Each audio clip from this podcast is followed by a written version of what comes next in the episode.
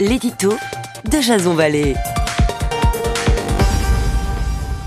Bonjour, nous sommes le 14 mai 2019 et voici le titre de mon éditorial qui s'intitule La vidéo qui fait scandale.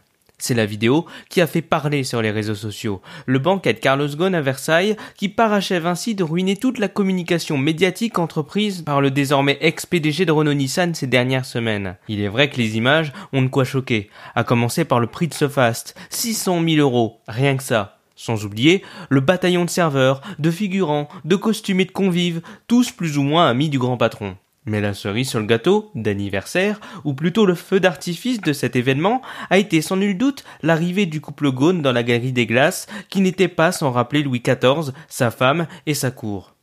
Il revendiquait être le roi soleil. Le voilà désormais incarcéré au pays du soleil, le vent. Sa mégalomanie lui ayant, au contact du soleil, brûlé les ailes. L'adage dit que pour vivre heureux, il faut savoir rester caché. Le temps de la fête est dorénavant terminé. En pleine contestation due au mouvement des Gilets jaunes sur fond de pouvoir d'achat et de débat sur l'ISF, ces révélations tombent au plus mal. Le roi est mort, vive le roi.